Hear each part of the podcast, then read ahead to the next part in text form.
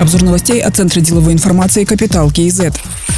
Для стран Центральной Азии перспективными являются четыре направления экономического сотрудничества. Это развитие сети региональных цепочек поставок, увеличение взаимных инвестиций, интегрирование транспортно-логистической системы и развитие регионального туризма. Об этом министр национальной экономики Казахстана Асет Иргалиев сказал 6 августа в ходе экономического форума стран Центральной Азии. Говоря о сети региональных цепочек поставок, министр отметил необходимость расширения номенклатуры товаров и повышения качества взаимной торговли. Казахстан может увеличить поставки продукции по 300 видам товаров, сказал министр. Также он считает, что надо выработать консолидированные подходы по совместной реализации крупных инфраструктурных проектов. Кроме того, используя возможности транспортной инфраструктуры Казахстана и мощности порта Ляньюнган, страны Центральной Азии могут беспрепятственно поставлять товары в страны Юго-Восточной Азии, Америки, Австралию и в обратном направлении в страны Европы и Ближнего Востока.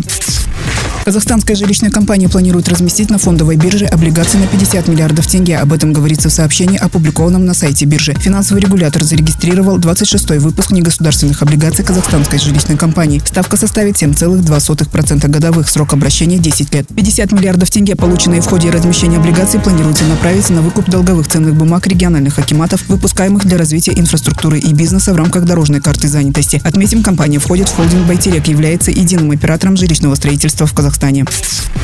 Северо-Казахстанский университет имени Казыбаева могут передать под управление университету Аризоны. Аким Северо-Казахстанской области Кумарак Сакалов считает такое сотрудничество перспективным. Американская система высшего образования является определенным стандартом. Стремиться к таким стандартам является нашей задачей, сказал Аким. Он отметил, что в рамках договоренности Казахстанский университет будет перенимать опыт коллег из Аризоны. Университет США предоставит казахстанским студентам и преподавателям доступ к своей электронной библиотеке и образовательным ресурсам. Ранее Кумарак Сакалов сообщал, что соглашение о сотрудничестве предусматривает возможность получения двух дипломов Казахстанского и Университета Аризоны.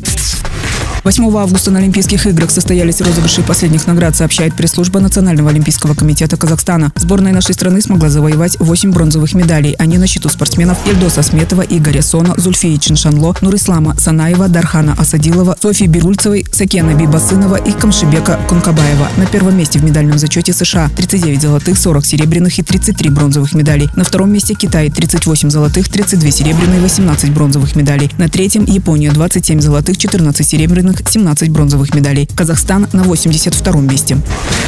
Казахстанские вертолеты 7 августа вылетели в Турцию для оказания помощи в тушении пожаров. Официальный представитель МЧС Казахстана Талгат Уали уточнил, что по поручению президента Касымжумарта Тукаева Министерство по чрезвычайным ситуациям направило два вертолета Казавиаспаса Ми-8 и оперативную группу в составе 16 спасателей. Они прибудут в турецкий город Мугла, совершив перелет через границы трех государств с промежуточными посадками. Взаимодействие казахстанских спасателей с турецкими властями на местах будет координировать посольство Казахстана. Также страна намерена оказать гуманитарную помощь в восстановлении лесного покрова.